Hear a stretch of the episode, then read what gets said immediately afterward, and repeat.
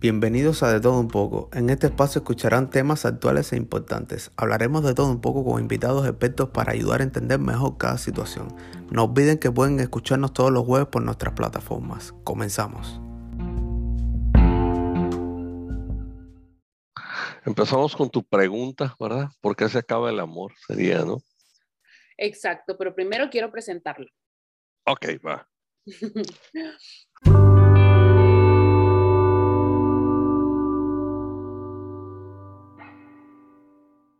Hola, muy buenas noches. Bienvenidos una vez más a un episodio de Todo un poco.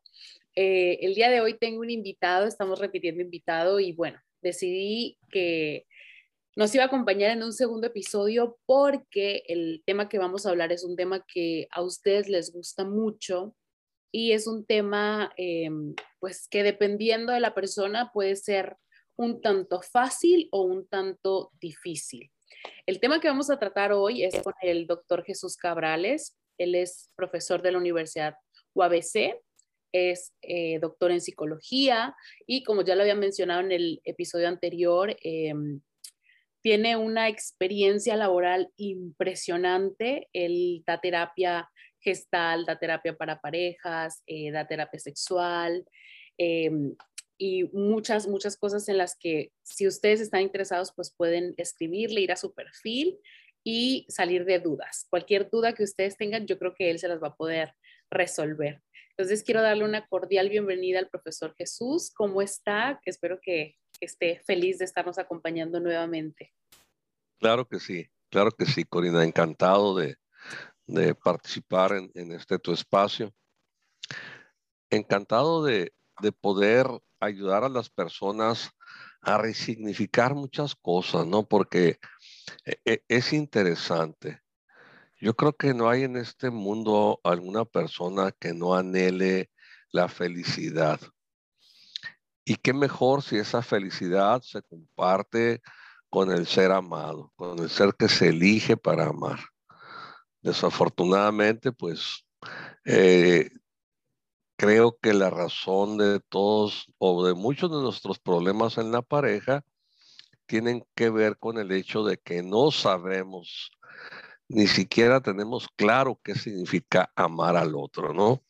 Tenemos muchas fantasías alrededor, mucho de la construcción de la idea del amor se basa en novelas, en películas, en canciones, en conversaciones, en, en cosas que vemos, ¿no? Pero eh, no damos, eh, no tomamos nadie un curso formal sobre, sobre el amor, ¿no? Y mucho menos sobre cómo tener una relación exitosa. Y eso pues nos lleva al fracaso con mucha frecuencia. Exacto. El tema que vamos a dar, el tema que vamos a tratar el día de hoy eh, lleva por tema, por nombre, ¿por qué se acaba el amor? Em, yo creo que esa es una pregunta que aquellas personas que de repente dejan de sentir ese sentimiento o esas maripositas eh, en el estómago, pues piensan que se acabó el amor, ¿no? Cuando en realidad lo que se terminó fue la etapa de enamoramiento. Entonces, em, yo creo que es importante saber diferenciar el enamoramiento de lo que ya viene siendo el verdadero amor, ¿no? Hay personas que cuando se les termina esta etapa de el querer estar todo el día con esa persona y ya no sienten la necesidad, dicen, no, pues ya no, esta persona ya no me llena.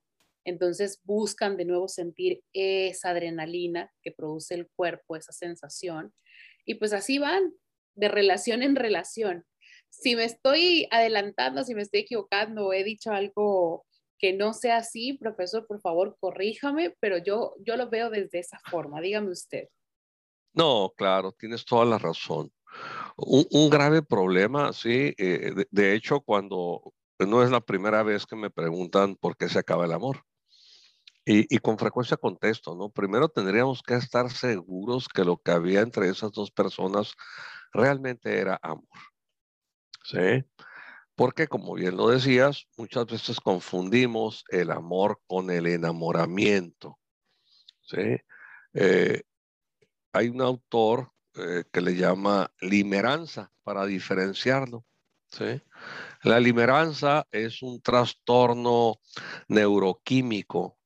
Y digo trastorno, fíjate cómo lo digo, es un trastorno, es una alteración neuroquímica en el cerebro, en el cual se producen muchos neurotransmisores, entre ellos dopamina, serotonina, endorfinas, que todas ellas provocan una sensación de euforia. Entonces, eh, eh, la oxitocina nos hace muy, muy estar apegados al otro. Las endorfinas nos provocan un, síndrome de adicción al otro. ¿sí? La palabra endorfina pues tiene que ver con la palabra morfina y todo el mundo sabemos que si estamos recibiendo ciertas dosis de morfina y, y nos la suspende repentinamente, pues nuestro cuerpo sufre sufre una angustia, sufre una ansiedad y eso explica cómo nos sentimos cuando el objeto de nuestro enamoramiento no está presente, ¿verdad? Eh, sin embargo, pues hay que diferenciar, ¿no? Eh, el enamoramiento es una parte, es una fase del amor. Desafortunadamente, hay un autor que dice que el enamoramiento eh, es un estado transitorio de invisibilidad. Sí. Sí, sí, el, ser humano está así en, este estado de invisibilidad. Freud decía que era un estado transitorio de psicosis. Literalmente estamos enloquecidos por la otra persona. Mm. Ahora, e, esto tiene una duración máxima de dos años. Dos años. Hay quienes dicen que tres, pero la mayoría coinciden en que tiene una duración máxima de dos años, aunque puede durar un fin de semana, puede durar un mes, puede durar unos meses, ¿verdad? Pero la, duración máxima es de dos años. Es por eso que se sugiere que las personas no se casen antes de los dos años de la relación de noviazgo, porque de por sí tiene ahí sus dificultades, porque no hay una transparencia absoluta. Pero aquí en el enamoramiento sucede algo interesante. El cerebro no está funcionando correctamente y esto provoca literalmente una ceguera. ¿Por qué? Porque el cerebro cae en algo que se llama negación. Nosotros no podemos ver en el enamoramiento, no podemos ver los defectos del otro. El cerebro no nos lo permite, ¿sí? Y, les explico un poco cómo, cómo actúa la negación. Por ejemplo, alguien le roban su auto y, y la sensación es muy desagradable, pero después de un rato dice, bueno, eh, afortunadamente eh, no me mataron porque un amigo mío lo mataron para quitar el auto. Y eso ya hace que nos sintamos un poquito mejor, ¿no? Otro ejemplo de negación es esta mamá que se le muere el hijo y tiene su cuarto eh, sin tocar porque tiene la esperanza de que el hijo va a volver, ¿no? Esa es la negación. Y esto no nos permite ver el cobre. Sí, con, con frecuencia dicen, es que ya empezó a enseñar el cobre. No, no, no, no. El cobre lo enseñaba desde el primer momento que empezó a andar en la relación. Incluso las amigas o los amigos con frecuencia lo mencionaban y decían, mira, es que tiene estas características. No, no, no, no, con, conmigo es diferente, ¿sí? El amor lo va a transformar, lo va a convertir en otra persona. Entonces estamos en una negación. Y otro mecanismo de defensa que se utiliza es la idealización. Idealizamos a la otra persona. Y, esto no nos permite, como les mencionaba hace un rato, ver los defectos que podría tener. Ahora, ¿cómo se acaba esto? No se sabe, pero pareciera que es como un globo y que alguien llega con un alfiler y, y explota repentinamente. O sea, tú puedes dormirte en un enamoramiento y despertar que aquello se acabó. Y, me ha tocado muchas veces como algunas parejas o algunos miembros de la pareja llegan al consultorio asustados, asustados porque, porque ya no sienten aquello que sentían y, de veras están muy preocupados porque ya tienen más de dos años de casados, ¿no? Entonces están muy angustiados porque no quieren terminar la relación, pero no quieren seguir viviendo de esa manera. Mira, si nosotros pudiéramos, eh, eh, no sé si eh, pudiéramos, uh, pudieras compartir pantalla con, conmigo para hacerte una grafiquita, ¿sí? Y nos quedara más claro, ¿sí? Ok. Ajá. Cuando nosotros estamos en enamoramiento, si nosotros pudiéramos, pudiéramos graficar todo lo que se siente eh, emocionalmente eh, en la relación, todos los cambios físicos, todos los cambios emocionales, todas las sensaciones agradables que se sienten durante el enamoramiento, hiciéramos una gráfica de barras, nos daría el 100%. ¿Sí? Cuando eso se acaba y eso se transforma en amor, ¿sí? entonces lo que se siente no rebasa más allá del 30%. Y si no sabemos, ajá, sí, y si no sabemos llamar, llevar eso sobrellevar eso, alimentar eso, pues es, es muy fácil que alguno de los dos o los dos decidan dejar la relación, porque no están sintiendo físicamente eso. ¿sí? Vivir en el amor no significa dejar de sentir, solamente que lo que sentimos es más real, está más conectado con la realidad. Cambió, ¿no? O sea. Cambió. Ajá. ¿Y cómo puedo saber yo si el enamoramiento se está acabando? cuando yo empiezo a ver en el otro los, defectos. Ajá, cuando ya me doy cuenta que un ojo lo tiene más pequeño que el otro, cuando ya me dan cuenta que sus chinos pues no son tan agradables después de verlos todos los días, cuando empiezo a notar y veo que te tocas tu chino, ¿no? Cuando empiezo a ver esas cosas o, o, algo en su carácter o algo en su relación conmigo o con los otros y aparece la duda. Y la duda abre la puerta al amor, al amor verdadero, porque el amor no es una emoción, ¿sí? El, amor no es un sentimiento, contrario a lo que se nos ha venido diciendo. Es una e, decisión. El amor es una, es una decisión, exactamente. Sin embargo, el amor genera emociones, genera muy frecuentemente agradables, genera sentimientos también muy agradables, ¿sí? Pero es una decisión. Ahora, ¿qué significa amar? Bueno, antes de entrar a la parte del amor, entonces vamos a suponer que estas personas realmente se amaban. Ahora, ¿cómo sé que amo al otro? ¿Cómo sé que verdaderamente amo al otro? Si a mí verdaderamente me interesa el bienestar del otro, entonces amo al otro. Sí. Yo, por ejemplo, eh, me doy cuenta que tú, Corina, tienes un gran amor al prójimo. ¿Sí? ¿Cómo lo sé? porque te preocupas por la comunidad. Te preocupa el bienestar de la comunidad, ¿sí? Tus podcasts tienen como propósito tocar la vida de alguien para que la vida de esas personas cambie.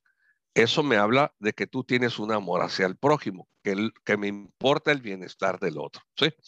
Bueno, sin embargo, a veces lo que tenemos no es realmente amor, a veces lo que tenemos es un interés. ¿sí? Eh, dice Bert Hellinger, decía, ya murió el año antepasado, creo el de 2019, 2020, estoy seguro.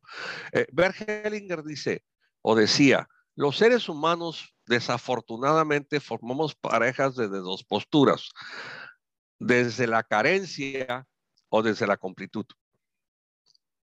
Si yo soy un ser humano que crecí, por ejemplo, algo muy frecuente, yo les pregunto a los miembros de la pareja, cuando tú eras pequeño, cuando tú eras pequeña, ¿sentías que tu madre te amaba? Y cuando me dicen no, inmediatamente yo apunto los reflectores a ese tema, porque me habla de un ser humano que creció con una carencia afectiva. Y entonces, ¿esto qué hace? Esto hace que este ser humano se vuelque, ¿sí? Desesperadamente para ser amado por otras personas. ¿Sí? Sin embargo, esa carencia de amor nadie se la va a poder dar. Porque, porque además generalmente se relaciona con alguien que también tiene carencias como él o como ella. Porque unirnos desde la carencia es muy romántico. Un ejemplo, fíjate que yo estuve en una relación y, mi novia me, me engañó a mí también me engañó. Ay, somos tan parecidos, tenemos tantas cosas en común, pero lo que tenemos en común aquí es la carencia. Entonces, ahí no podríamos hablar de que se hizo, se, inició una relación desde el amor, sino que se inició una relación desde la necesidad, que eso sería el otro tema. ¿sí? Muchas veces lo que nos mueve hacia los otros no es el amor, es la necesidad.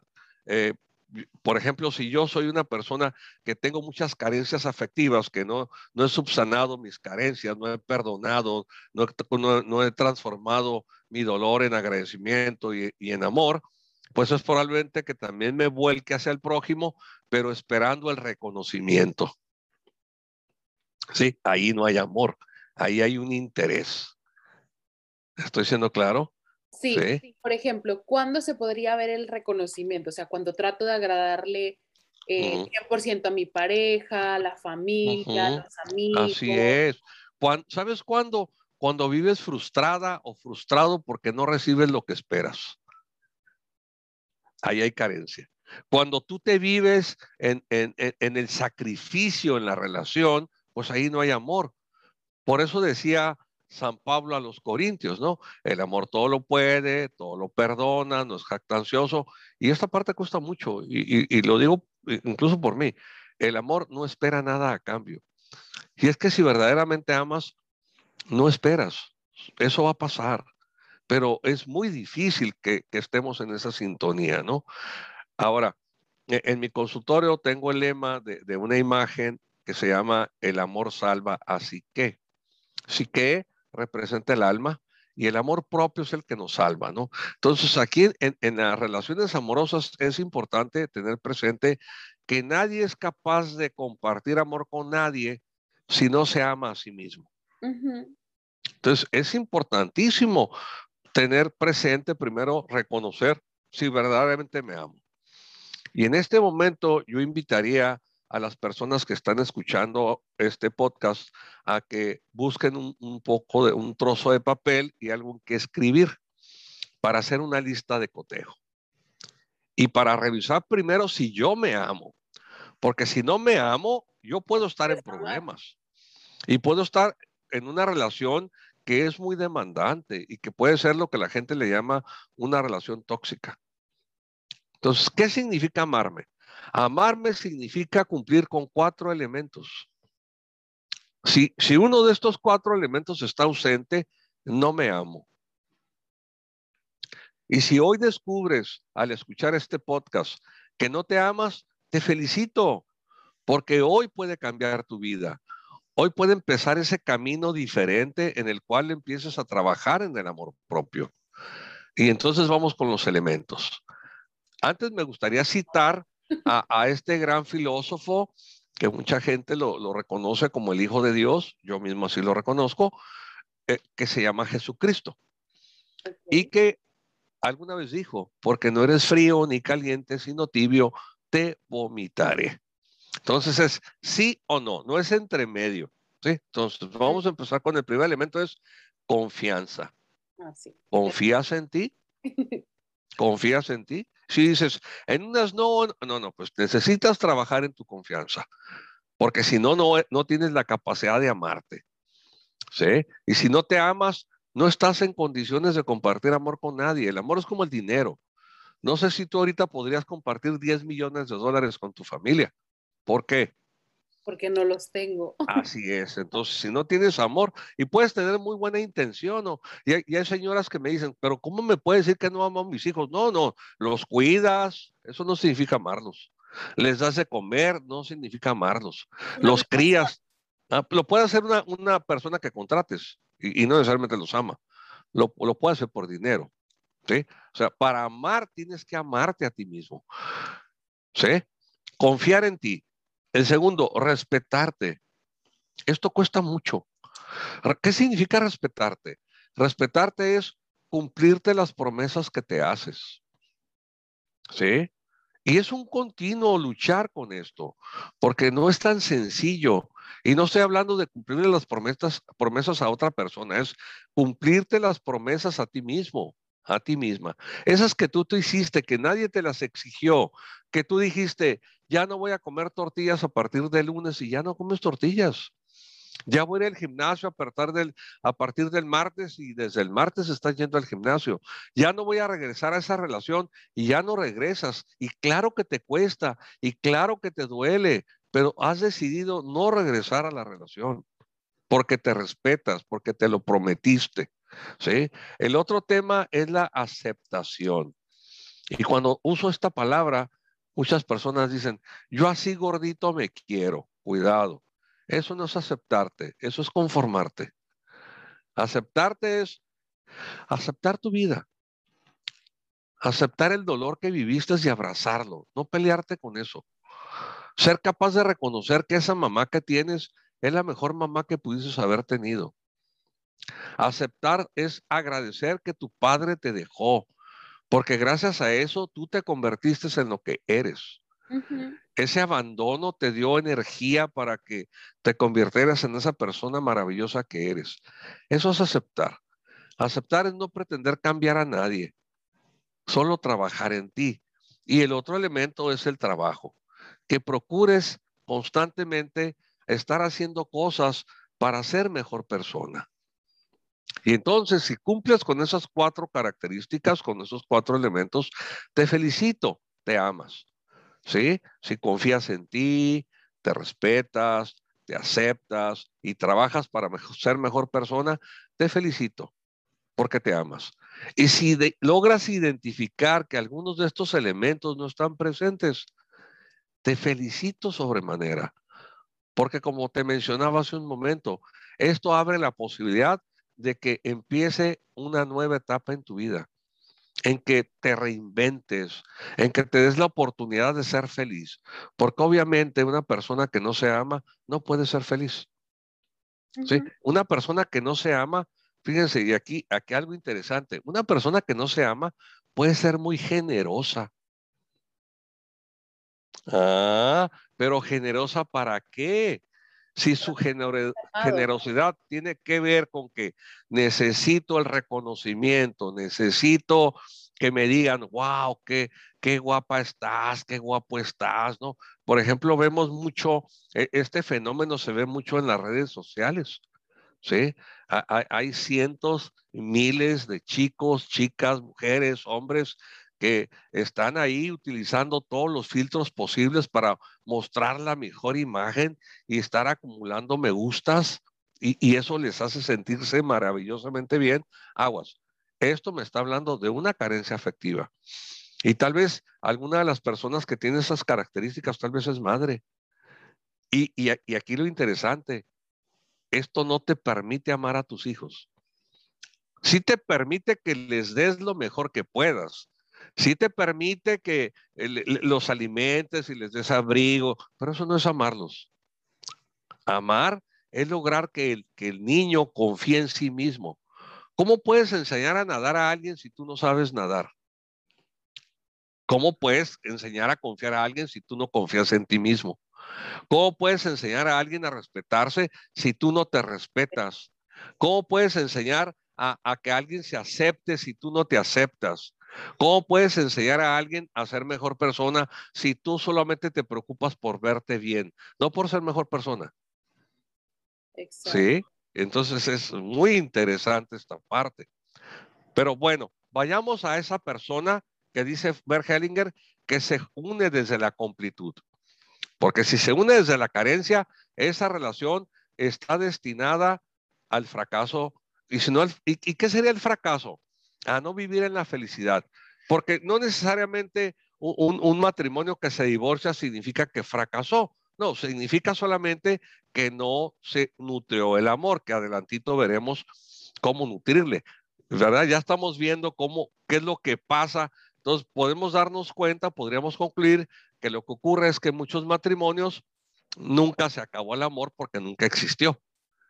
Lo que existió fue un profundo enamoramiento, lo que existió fue una profunda necesidad y entonces cuando ya no te necesito, pues ya te dejo. Por eso las relaciones recientemente son muy utilitarias. O sea, solo te uso. A la menor dificultad ya no quieren. E, el otro le dice, oye, es que para mí esto es importante. Ese es tu problema, no es el mío. Y entonces, ¿dónde está el me preocupo por tu bienestar? Porque esa es una forma muy sencilla de identificar si verdaderamente amo al otro. Si me importa el bienestar del otro, estoy dispuesto a hacer algo por el otro. Que no atente contra mi dignidad, que no atente contra mis valores, que no sea ilegal, que no sea inmoral, ¿sí? que no sea una falta de respeto a mí mismo o a mí misma. Y entonces se puede hacer. Exacto. Dicen, dicen, el, el amor mueve montañas. No, el amor no mueve montañas. Sin embargo, cuando verdaderamente amas, contactas con la necesidad, pero fíjate, con la necesidad de complacer al otro. Y entonces no esperas que, no, no tienes que esperar que el otro te le agradezca, porque el gozo del complacer el otro fue suficiente. E, el ver, el darte este gusto, el darte esta satisfacción de complacer a la otra persona, eso es un gran acto de amor. Ahora sí que dar sin esperar nada a cambio, ¿no? Así es. Bueno, nada más asegurarte de que vivas con alguien que se ama. Es decir, por ejemplo, si vives con un drogadicto, no se ama porque pues probablemente no se respeta. ¿sí? Si vives con un adicto al juego, si vives con una persona irresponsable, si o sea, e, el, amor no lo va a cambiar. ¿sí? Una relación de pareja tiene dos grandes eh, posibilidades o te genera dos grandes posibilidades, mejor dicho. Te genera la posibilidad de generar vida cuando así se desee y se pueda y se tengan las condiciones, o bien te genera la posibilidad de convertirte en una mejor persona. Y eso se logra a través de los límites.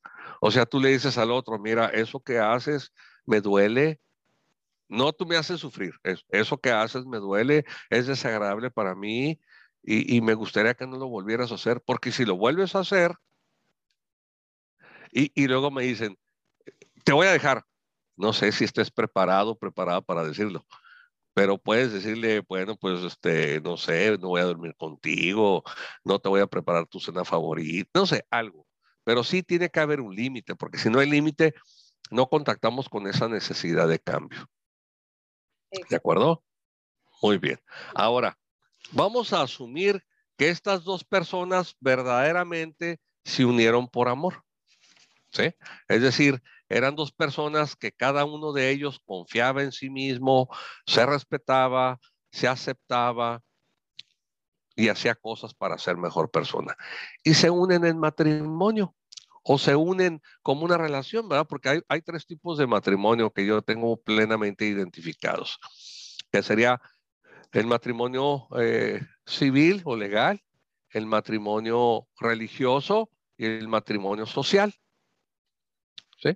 Eh, por ejemplo, ahorita estoy viendo una pareja donde ellos se casaron por el civil, se casaron por la iglesia, pero él no le permite que ella conviva con sus primeros hijos. Entonces no hay un matrimonio social. Sí, sí. E, e, él, él dice, no, es que mis hijos no tienen por qué conocerte. Entonces dice, oye, pero si yo soy tu esposa, Sí, y entonces ella tiene esta necesidad de este matrimonio social que nos está dando. Y a veces este matrimonio social es mucho más importante que los otros dos. Claro. Bueno, pero ahora vamos a asumir que dos personas se, casan y están en la iglesia y, con frecuencia el, o, en el, o en el registro civil y la persona que los está casando con frecuencia les dice, bueno, pues miren, aquí están ustedes para celebrar este compromiso entre dos personas que se aman, hay alguien que se oponga, etcétera, etcétera. Y en algún punto dice, empieza lo más difícil, porque el amor es como una planta, que hay que regarla, porque si no la regamos, se va a secar. ¿Sí? Y entonces con mucha frecuencia la planta se seca. ¿Por qué? Porque nunca nos dijeron cómo regar la planta. Entonces terminando, terminamos regándola, pero con otra connotación de riego, ¿no? Eh, que, acá en México es común, ¿no? La regaste, es decir, te equivocaste, lo hiciste mal, Y, hay, una, frase que, la leí hace poco que me gusta, eh, y la quiero compartir con ustedes, ¿no? Que dice, dice, no existen los amores para siempre. ¿Mm? Existen las demostraciones diarias de interés y cuidado. ¿Ah? Yo, con frecuencia le, le, pregunto a los miembros de la pareja, ¿qué hiciste hoy para que tu esposo hoy se enamorara de ti? tener un detalle, salir a comer juntos. Pero fíjate, aquí el tema, dice, dice la Biblia, ¿no? Tener siempre la lámpara encendida, no a veces. ¿Sí? Yo suelo decir, hay hombres que buscan, hombres y mujeres, que buscan ser elegidos para toda la vida. Entonces, como se dice aquí en, México comúnmente, pues ya agarró barco. Ajá. Y, luego él ya no sé, ya no tiene tanto cuidado con su apariencia física o ella ya no tiene tanto ah, cuidado con la apariencia física, ya no es tan atento o atenta a los detalles. Y entonces eso se va acabando. por eso es importante, por eso, sí, por eso es importante buscar hacer cosas para que tu pareja te elija todos los días. Que te elija todos los días. Porque esa es la magia del amor. El, el, amor, las plantas, por más que las... Estamos hablando de plantas comunes, ¿no? Porque luego no falta aquí los escépticos que digan, bueno, pues los cactus ni siquiera necesitan ser regados. Vamos a hablar de, de una planta convencional que da unas flores que a mí me gustan mucho. Vamos a hablar de una hortensia. Las hortensias necesitan ser regadas todos los días y en el verano incluso necesitan ser regadas en la tarde y en la noche, porque si no rápidamente se secan. Entonces tratemos al otro como una hortensia, ¿sí? Donde busquemos hacer cosas para que la otra persona se sienta amada, ¿sí? No nomás es ya me casé y ya. Eh, dices, oye, pero ¿cómo, cómo dices que no te amo si me, me parto el lomo despertándome todas las mañanas, hago fila aquí para cruzar a California dos horas diarias y, y me dices, sí, pero, sí, pero pues no tienes detalles, no, no, no, no, le, no le dices lo que necesita. Bueno, entonces, ¿cómo se alimenta el amor? Ustedes imagínense eh, el amor representado por un corazón de cristal del cristal más fino. ¿Sí? Y entonces ese cristal lo vamos a poner en un tripié. Ok. ¿Sí? Entonces, ¿cuál sería la patita más importante de este tripié para que el, para que el corazón no se caiga y se rompa? Pues todas, ¿no? Las tres, exactamente. Entonces, eh, los voy a decir en orden como van apareciendo en mi mente, no como orden de importancia, porque como bien dijiste, Corina, los tres son importantes. Entonces, el primero de ellos es el compromiso. ¿Sí? Que como les decía, puede ser un compromiso legal, puede ser un compromiso religioso o puede ser un compromiso social, pero necesita haber un compromiso ahí. ¿Sí? Porque eh, el hecho de que tú ames a alguien no te protege o no te blinda de que no te pueda llamar la atención otra persona. Pero en tu compromiso dices, no, porque me comprometí y respeto lo que me comprometo. ¿Sí? Mándeme. En esto, que usted llama compromiso, ¿entraría la decisión de ser fiel? Claro que sí. Claro que sí. ¿Sí? Ok. Sí, compromiso. Ahora, Muchas veces, ¿por qué se cometen actos de infidelidad? Pues los actos de infidelidad con mucha frecuencia son expresiones de decepciones, son, son, son manifestaciones de pérdida de las expectativas o no cumplimiento de las expectativas, o son necesidades de amor. Hay muchos matrimonios que se viven en el desamor y vivir en el desamor es feo. Y entonces el, ser humano busca hacer algunos ajustes creativos, los cuales lo pueden llevar a cometer un acto de infidelidad. Que, eso no lo convierte en una mala persona, solo lo convierte en una persona que está haciendo algo para, para buscar sentirse bien. Ok. Y cuando usted dice que viven en el desamor, ¿a qué se refiere? Cuando no confían, cuando no hay confianza, cuando no hay respeto, cuando no hay aceptación, ¿sí? Tú, imagínate esta, esta mujer que dice, un día va a ser diferente. ¿Realmente lo ama? No, porque no lo está aceptando. ¿Sí? Si estás anhelando algo que no está presente, ahí no hay amor. El amor lo va a cambiar. Ahí hay fantasía. ¿Sí? Y decía por ahí un político, no, no, no hay persona, no hay desilusiones, hay personas ilusas. Porque creemos que el amor lo va a cambiar, pero no, no eso no pasa. ¿De acuerdo? Entonces, bueno, compromiso. Con ese generalmente no tienen mucho problema las parejas, sobre todo las parejas estables. ¿Por qué? Porque tienen hijos, tienen una, tienen una hipoteca, tienen un auto, tienen un, una imagen social que los puede tener ahí unidos, pero realmente no hay unión, solo está, los pega el compromiso, ¿sí? Están pendientes de un hilo ahí eso. Entonces, con, con cualquier vientecito, e, ese tripié se cae y se rompe ese corazón de cristal. El otro elemento es la pasión. Y e, este, este particularmente eh, yo lo he convertido en, un estilo de vida. ¿sí? pasión es ver al otro con la plena conciencia de que tal vez mañana ya no lo puedas ver. Ya sea porque mueras tú o porque muera él. Sí. Tú imagínate, Corina, si tú supieras que tu esposo se va a morir en una semana, ¿qué harías esta noche con él? Sí. Podrías llorar y perder el tiempo, ¿verdad? Pero podrías tomar la decisión de disfrutarlo.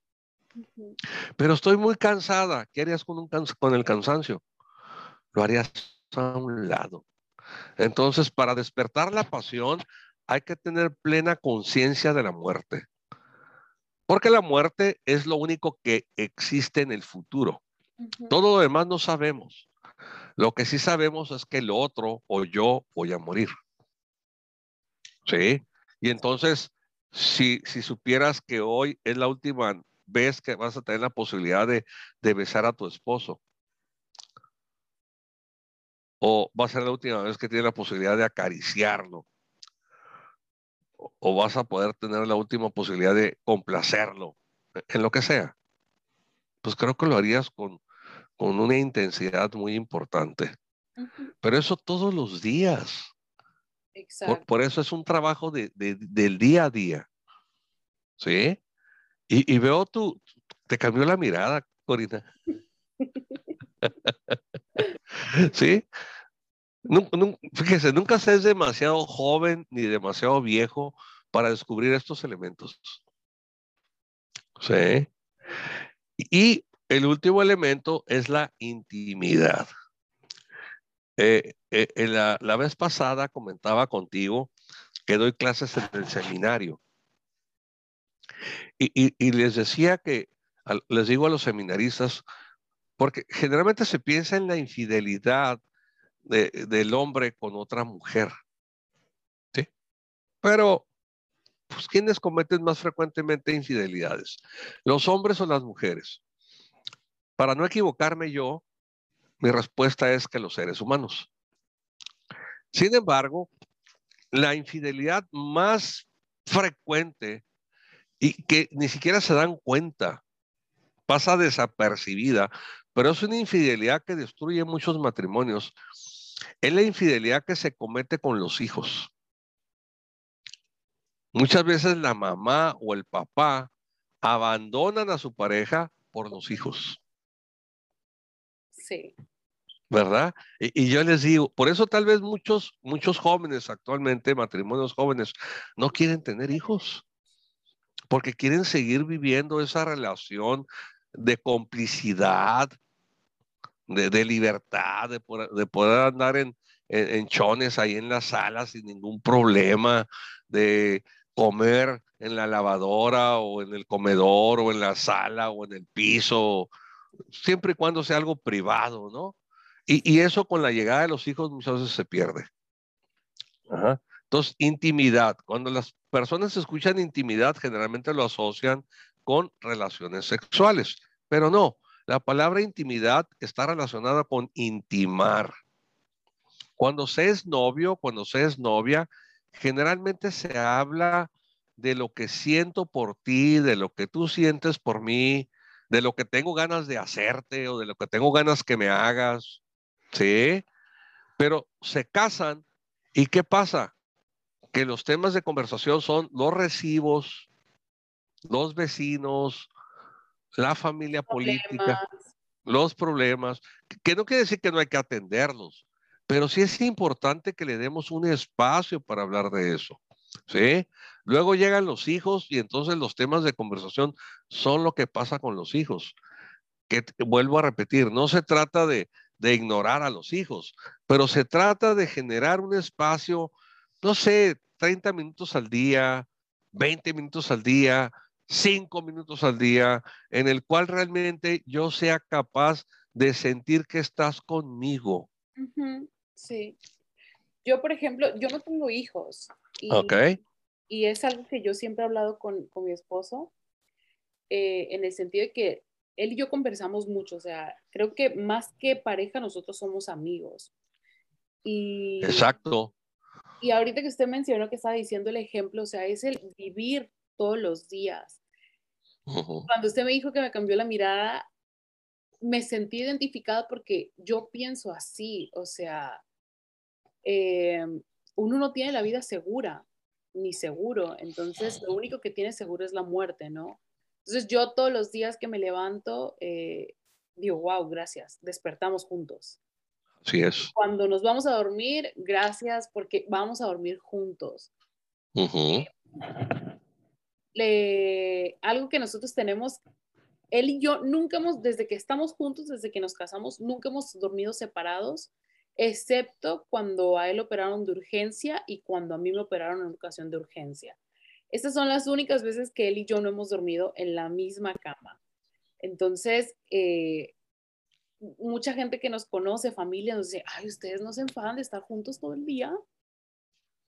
Porque es que si lo ves así, si lo, si lo ves con pasión, Corina, pues te das cuenta que pues tal vez mañana ya no esté ahí contigo.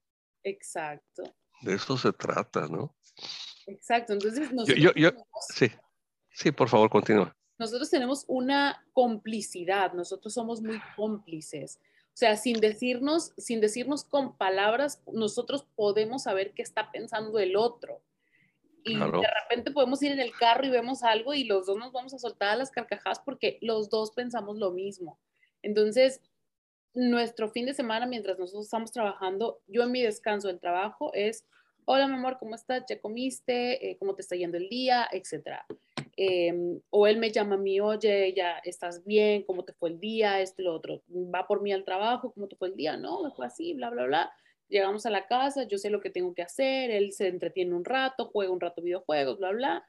Sabe que cuando yo termine de hacer mis cosas, ya sea porque estoy editando lo del podcast, o sea, él tiene sus tiempos, yo tengo mis tiempos, pero a cierta hora nosotros sabemos que es sagrado ese momento y nos vamos a poner a ver una serie, vamos a comer juntos, etcétera, y no hay quien venga, si puede venir, no sé, el presidente de no sé dónde, pero es nuestro momento. Entonces creo que también como pareja a veces uno tiene como que tener bien, bien definido eso, ¿no? Eh, por ejemplo, nosotros los fines de semana solamente son de nosotros, o sea, no incluimos absolutamente a nadie más. Llámese familia, llámense amigos, lo tenemos que planificar, o sea, si alguien va a venir a nuestra casa, nosotros tenemos que planificar ese momento de que va a venir alguien más y alguien va a entrar a nuestra intimidad pero si no, es solamente él y yo, o sea, intimamos nada más él y yo. Entonces, creo que muchas veces los matrimonios se terminan porque no hay esa comunicación. Yo no digo que tenga el mejor matrimonio porque pues todos los matrimonios tienen sus altas y bajas, ¿no? Pero sí veo matrimonios que a lo mejor tienen 20, 30 años y yo digo, wow, yo no quiero tener un matrimonio así. Eh, yo apenas tengo, voy a cumplir seis años de casada y yo me siento como si tú apenas llevara un año, porque no he sentido esos seis años. Para mí han sido como si fuera un noviazgo y, conozco gente que me dice, ay, es que ahorita estás así porque estás, eh, estás enamorada, pero el amor se acaba. O sea, para mí eso es una mala referencia, ¿no? Bueno, e, es que sí se acaba, a Corina sí se acaba si no se sabe eh, alimentar. ¿Me explico? Fíjate, ahorita tú decías esto, ¿no? Complicidad cuando los novios se casan, no he estado en muchas bodas que no sean católicas, ¿no? Pero en el ritual católico, se casan, el, padre los declara marido y mujer y a la salida todos gritan y aplaudan, vivan los novios. Entonces se trata de eso, de seguir siendo novios, ¿sí? Pero ¿qué pasa? Que dejan pronto de ser novios para convertirse en padres o para convertirse en esposos. Entonces, esta parte del noviazgo está muy vinculada con la intimidad. ¿sí? Otra cosa que mencionas y que también provoca problemas serios es que, eh, decías tú, todos los matrimonios tenemos problemas. ¿Sí? Sí. Sin embargo, los problemas en un matrimonio o en una relación de amor eh, nos indican que algo no está bien. ¿Sí? Los problemas, e, es como, e, los problemas en el matrimonio son como el dolor. Imagínate que no sintieras el dolor que te provoca una piedra en el zapato. Pues eso podría provocar que incluso perdieras la pierna, ¿no? Perdieras el pie o perdieras un dedo, qué sé yo. Entonces, los problemas son eh, posibilidades de cambio posibilidades de crecimiento. Tenemos que tener presente que los seres humanos somos dinámicos. Esto significa, yo no soy hoy el mismo de ayer, porque las experiencias de ayer ya me convirtieron en alguien diferente. Y entonces a veces ocurre que sentimos que el otro no me comprende. Y seguramente no te comprende porque no te conoce, porque tus gustos pudieron cambiar. Por eso es importante la complicidad de la que tú hablas, ¿no? Entonces, eh, si, tú, si tú en tu matrimonio te estás peleando por el mismo problema, es decir, por la misma causa, eh, vamos a imaginarnos, ¿no? Siempre peleamos por tus papás. Ah, caramba, ¿cómo que siempre? Sí, es que tenemos cinco años peleando por tus papás. Pues tienen que ir a arreglar eso, porque no se está atendiendo el problema. ¿Qué hacen muchas parejas? Tienen una discusión tienen un pleito fuerte, hay una separación, las parejas se separan física o emocionalmente. Esta separación puede ir de horas, días, semanas, meses, qué sé yo, y luego finalmente, pues e, es que en verdad se quieren, porque el tener problemas no significa que no se quieran. El que te lastime la pierna en el zapato no significa que no quieras a tu pie. Nomás significa que está ahí algo que está incómodo para ti. Entonces, los problemas no, son falta de amor. Entonces, como realmente se aman, pues empiezan a extrañar y se reconcilian, ¿no? Se reconcilian y tienen estos encuentros eh, eróticos muy intensos, ¿verdad? Que dicen que no hay mejor sexo que el de la reconciliación. Y, y luego hacen como que no pasó nada. No, si tenemos un problema, después de que tengamos ese momento placentero, es importante hablar y llegar a un acuerdo para no volver a discutir por el mismo tema. Mm. Seguramente se va a discutir por uno nuevo que aparezca. Y así hay que ir haciendo con cada uno de los problemas, no ignorarlos, no hacer como que no pasó, por lo porque lo único que pasa es que se va acumulando esos enojos y a esos enojos acumulados se le llama resentimiento. Y yo tengo mucho tiempo sosteniendo que el resentimiento es una forma amable de llamarle al odio. Y entonces, ¿cómo puedes decir que amas a esta persona a la que le tienes tantos resentimientos? ¿Y cómo sabes que te tiene resentimiento? Porque cada vez que se pelean, te recuerda lo que pasó hace ocho años, hace seis años, el mes pasado, la semana pasada, pues entonces sí hay resentimiento. Entonces hay que tener cuidado con esto. Y ya para, para ir cerrando con, con, este tema, otra, otro fenómeno que he notado yo con frecuencia en las parejas es no que en el amor, no, perdón, no que en la relación de pareja falte amor, sino lo que falta es la capacidad de expresar el amor al otro en el lenguaje que el otro habla. ¿Sí? Yo les digo, ustedes los veo que se aman, ¿sí? Pero ella habla chino y tú hablas alemán, entonces no se pueden entender. Entonces, aquí hay que tener claro, hay un, libro que se llama Los cinco lenguajes del amor, que escribe un autor que se llama Gary Chapman, me parece. Sí, Gary Chapman. Y él dice que existen cinco lenguajes de amor, que serían el toque físico, el regalo o los regalos, eh, el tiempo de calidad, las palabras de reafirmación, y los actos de servicio. Y los vamos a ir desglosando cada uno de ellos. Generalmente, de lo que se queja tu pareja, ese es su lenguaje de amor. Son cinco. Entonces, tú puedes hablar cuatro, ¿sí? Puedes hablar chino, español, alemán, francés, pero él habla italiano, entonces no te va a entender. Tienes que hablar el lenguaje que él o que ella hablan, ¿sí? Entonces, el toque físico eh, se refiere al apapacho, ¿sí? Muchos hombres dicen, no, pues si yo no le quito las manos de encima. Sí, canijo, pero no se las quitas de encima porque quieres otra cosa. La quieres llevar a la cama. Y las mujeres se sienten como objetos sexuales, ¿no? Dice, es que este ya de que se pone cariñosito, algo quiere y no es cena. Entonces, no, hay que aprender a, si a la otra persona quiere eso, porque hay gente que no le gusta. ¿Sí? Hay gente que dice, quítate, es, muy empalagoso, a mí no me gusta eso. Entonces, no, no, no te sientas ofendido. No, no es que no te ame, solamente que ese lenguaje no habla ese lenguaje esta persona. El otro son los regalos. Y, puede ser desde, desde un auto de lujo hasta un chocolate, un ramo de flores, eh, cualquier cosa, ¿no? Un, un post-it con un mensajito, los detallitos, ¿no? Hay gente que le gustan los detallitos. Y puede hablar los otros y dice, pero nunca tiene un detalle conmigo y no, no me ama. El otro es el tiempo de calidad. Este se refiere, por ejemplo, eh, estamos viendo la televisión juntos, sí, pero estamos viendo la televisión. Y, si yo estoy metido en el programa, no estoy contigo. Y si tú estás metido en la televisión, no estás conmigo. Es que vamos al juego, a todas partes vamos juntos, sí, pero ¿cuánto tiempo realmente se dedican para verse a los ojos el uno al otro? Exacto. ¿Cuánto tiempo se han tomado para decir, mira, ven a ver la luna, qué hermosa se ve la luna? Ese tipo de detalles, ¿no? Ese sería el tiempo de calidad. Porque si estamos con los hijos, sí, pero estás pendiente del hijo, no estás pendiente de ella, ni ella está pendiente de ti. ¿Mandé? Otra muy típica, este, por ejemplo, Ernesto y yo, así se llama mi esposo, siempre los fines de semana nos vamos a comer.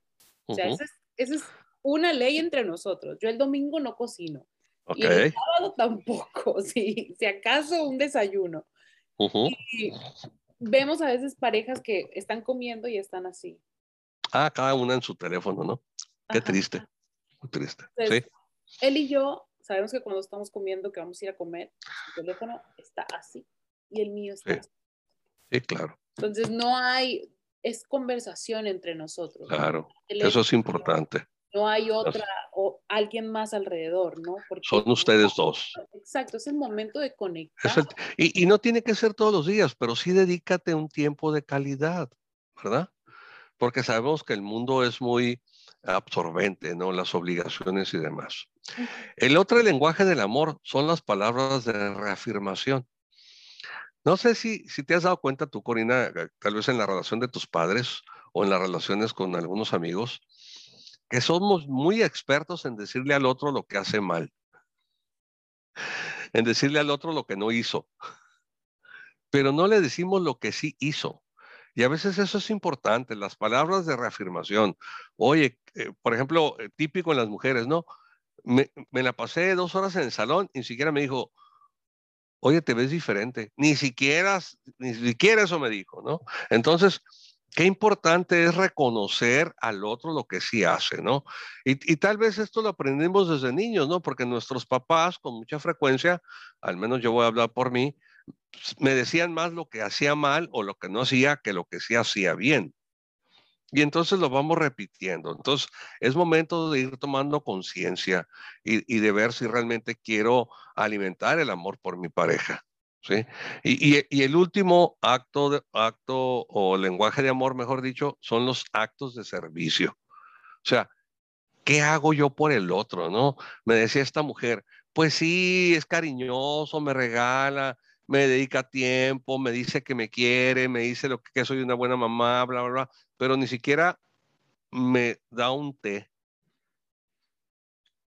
Y, y, dice él, pero es que tenemos quien lo haga. Sí, pero tengo ganas de que tú me lo hagas, de que tú me lo lleves al cuarto, de que tú lo hagas, porque hay personas que dicen, mira, mira, pues, yo te doy todo, sí, pero no le das el amor que necesita. Entonces vean qué importante es identificar cuál es el lenguaje de amor del otro. ¿sí? Y entonces, pues, espero que aquí hayan encontrado algunos puntos para que el amor que existe entre las parejas que nos estén escuchando, eh, eh, que se tengan a bien escuchar este podcast, pues identifiquen dónde está la falla. Créanme, si ustedes cumplen con esto, les va a ir mucho mejor en su relación, se van a vivir mucho mejor, va a permear el amor en las miradas, en los toques de la mano, en, la, forma de servir los alimentos, qué sé yo, porque luego ya está servido. Y sí, como que, wow, o sea, cuánto amor hay en esa expresión, ¿verdad? Entonces, mucho se hace por obligación y se deja de, de amar. Y esto es porque no lo alimentamos, porque el amor no es infinito. Nos han hecho que, creer que el amor es para siempre, pero no, el amor no es para siempre. El único amor que tal vez es para siempre, y digo tal vez porque no, no estoy seguro de ello, eh, es el amor que Dios nos pueda tener. Pero el amor entre los seres humanos es finito. Por eso no hay vínculos de afecto. ¿Sí? Por eso, ¿qué es un vínculo? Algo que nunca se va a acabar. Entonces no hay un vínculo de afecto. Hay relaciones afectivas, pero las relaciones se acaban. ¿De acuerdo? Bueno, pues espero que, esto haya sido de, alguna utilidad. No sé si tengas alguna pregunta, Corina. Creo que el, eh, lo que usted menciona, lo último que menciona, los cinco lenguajes del amor, son súper importantes. Creo que matrimonios, relaciones, y no solamente de pareja, o sea, cualquier tipo de relación, ya, ya me claro, hijo, eh, se pueden salvar y se pueden arreglar por el simple hecho de identificar, ¿no? ¿Cuál es la forma que a ti te gusta que te quieran? Eh, entonces, vemos desde que somos niños, eh, no sé, a lo mejor el, el niño que hace un dibujo y se lo enseña a la mamá y al papá, y el niño quiere la reafirmación de, ay, qué precioso te quedó el dibujo, ¿sabes? Y a lo mejor la mamá no lo ve o el papá no lo ve y dice, ah, sí, déjalo por ahí, ¿sabes? Entonces ya desde ahí estamos cometiendo un error, ¿no? O sea, también eh, lo que usted mencionó, el, hecho de desde dónde vamos a amar, o sea, desde, desde la, carencia, porque eso no es amor.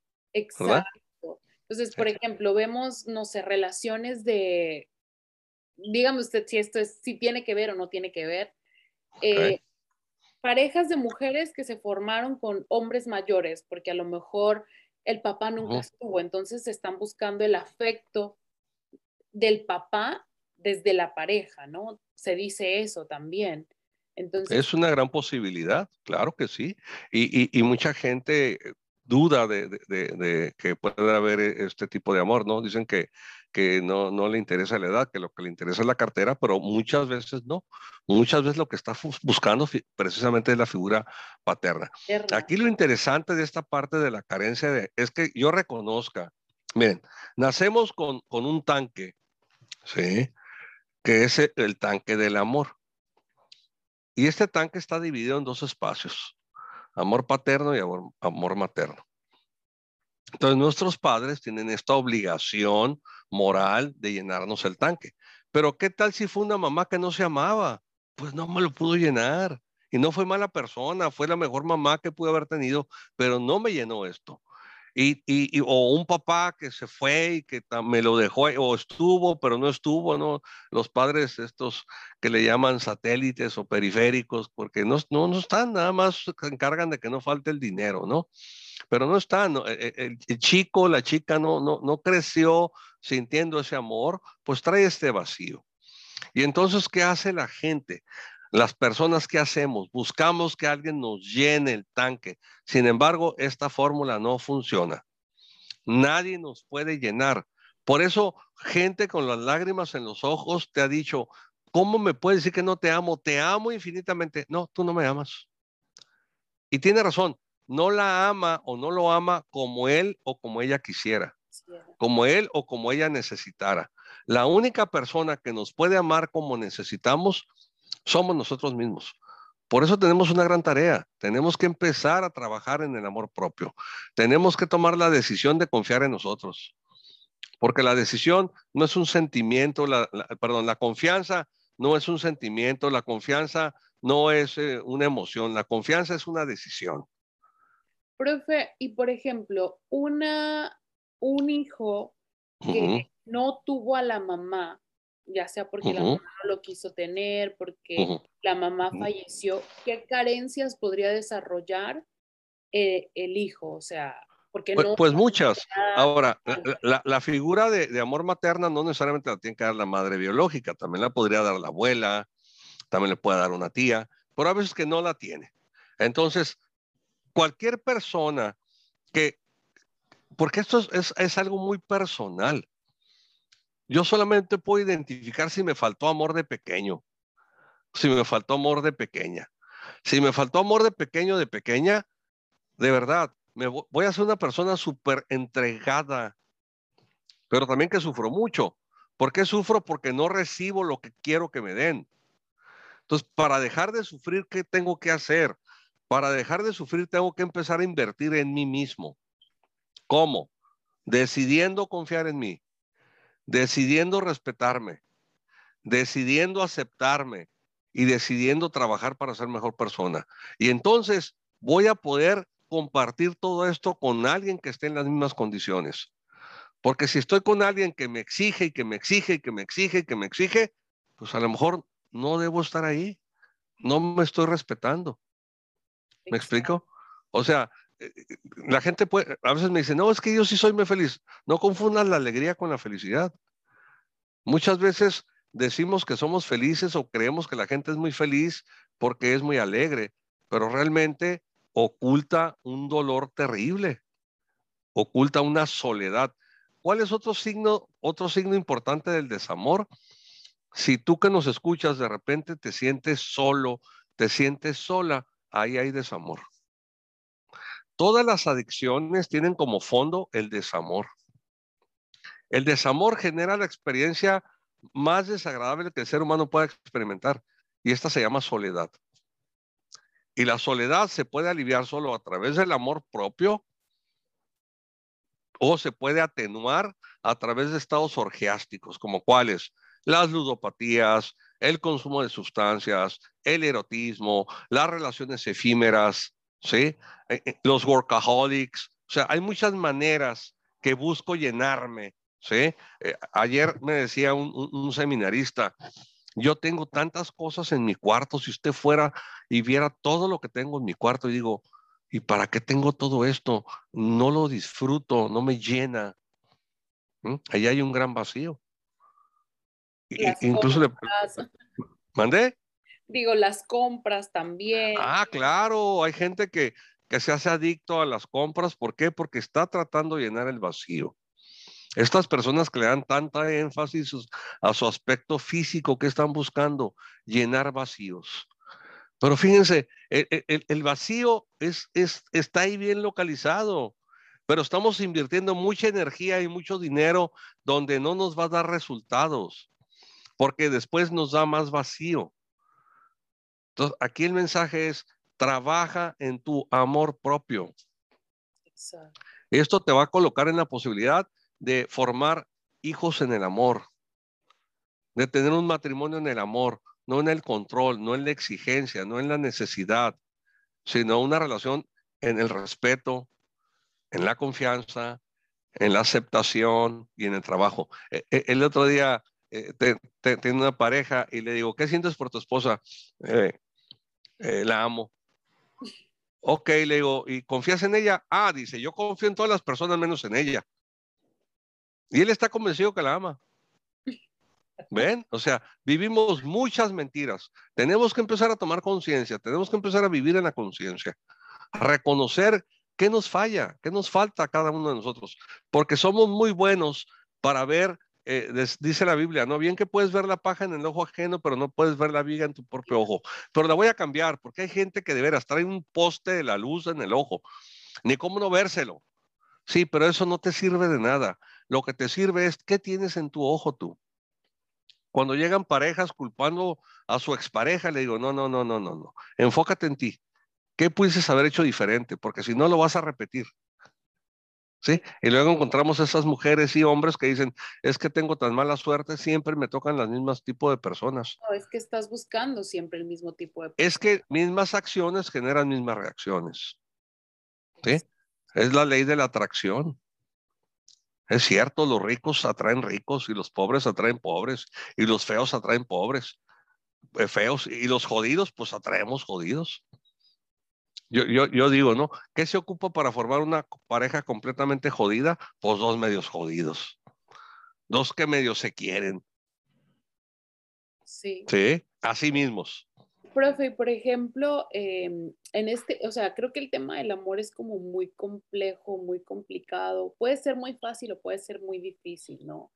Para mí, eh, si usted a mí me pregunta qué significa el amor, pues significa respeto, complicidad, eh, un complemento, o sea, tu pareja, dígame. Aguas con eso, no, no, no es tu complemento. No, no, no me refiero a complemento, sino un complemento en el sentido de que si yo le digo a mi, a mi pareja, oye, ¿sabes qué? Yo quiero hacer esto, sea esa persona que me impulse y me diga, oh, sí, tú puedes hacerlo. Ok, eso se llama apoyo, pero no es complemento. Entonces, mira, sí, sí me gustaría volverlo lo más objetivo posible. Entonces, amor, tienen que estar cuatro elementos. Son confianza, respeto, aceptación y trabajo. Y en el amor de pareja sería reciprocidad. Es decir, él confía en ti, él te respeta, él te acepta y él busca que seas mejor persona. Sí, eso es el amor. ¿Cómo se le hace para que el amor de pareja no se acabe? ¿Cómo nutrirlo? Tres elementos. Compromiso, pasión e intimidad. ¿Sí? Ahora, ¿qué pasa cuando de verdad amo al otro, pero el otro no entiende que yo lo amo, no, no, no cacha las señales de que lo amo, identifica qué lenguaje habla? Hay cinco lenguajes. Actos de servicio, palabras de reafirmación, tiempo de calidad, regalo y toque físico. ¿Sí? Y, y, y, si es cierto, puede ser sencillo. ¿Cuándo se va a volver sencillo? Cuando, si te fijas, nada de esto es sentimiento. El toque físico no es un sentimiento. El tiempo de calidad no es un sentimiento. Los regalos no son un sentimiento. Las palabras de reafirmación no son, no son sentimiento. La confianza no es sentimiento. El respeto no es sentimiento. La aceptación no es un sentimiento.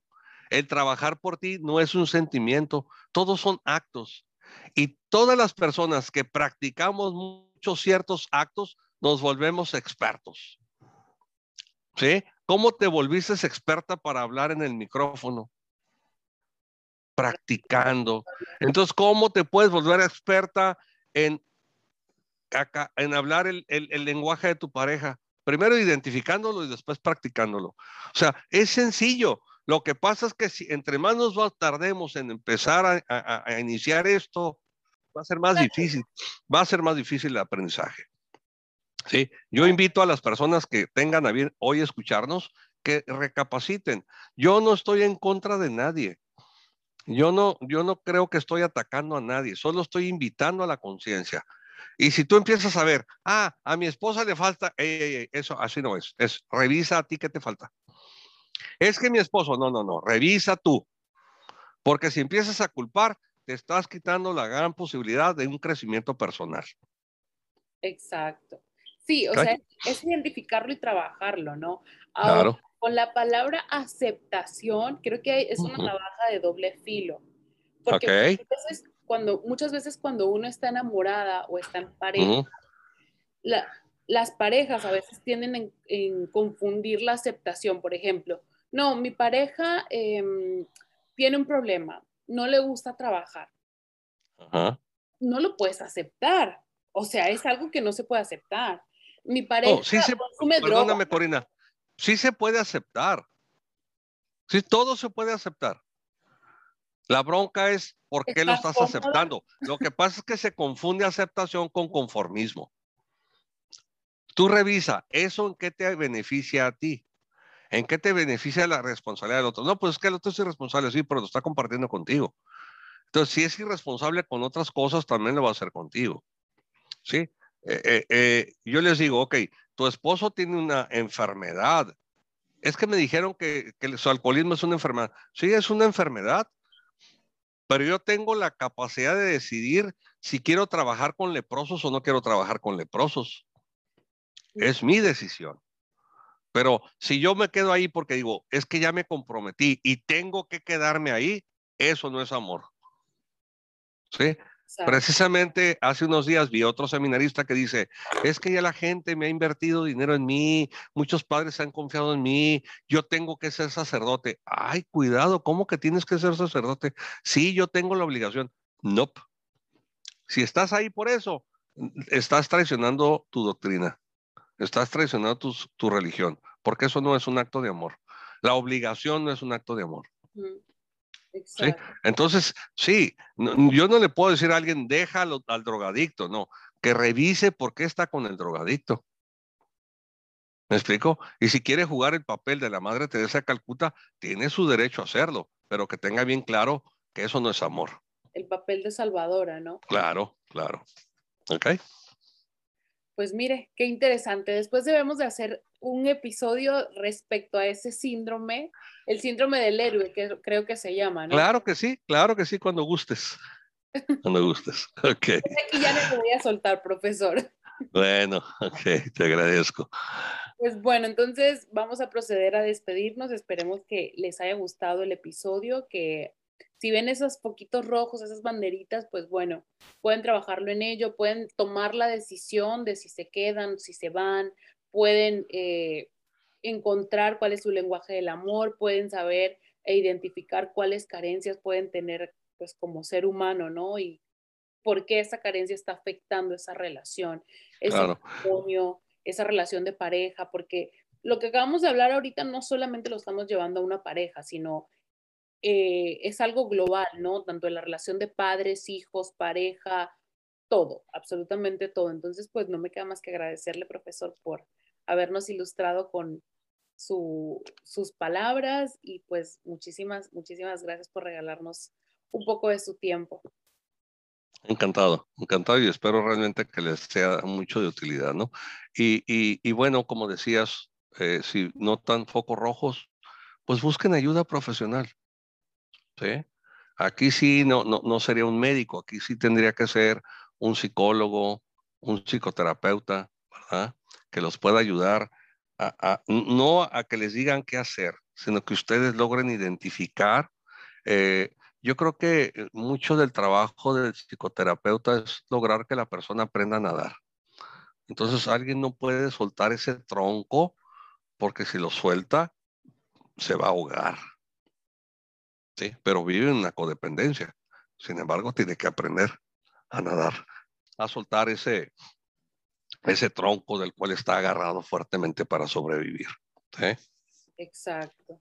Pues bueno, no nos queda más que despedirnos. Recuerden que nos pueden escuchar todos los jueves por Spotify, Apple Podcasts, YouTube y nos pueden seguir por nuestras plataformas de Facebook, Instagram y Twitter. Si desean tener el contacto del profesor, recuerden que lo pueden seguir por su página de Facebook. Yo les voy a estar dejando el link directamente de él. Y si quieren tomar alguna eh, terapia, ya sea presencial o por vía Zoom, eh, le pueden escribir directamente a él. Se encuentra en la ciudad de Tijuana, entonces para aquellos que viven en la ciudad de Tijuana, pues ya saben, lo pueden buscar eh, y pueden sacar alguna cita con él. Muchas gracias, Corina. Bendiciones. De nada, muchísimas gracias. Nos estamos viendo. Fuerte abrazo. Hasta luego. Ok, bye.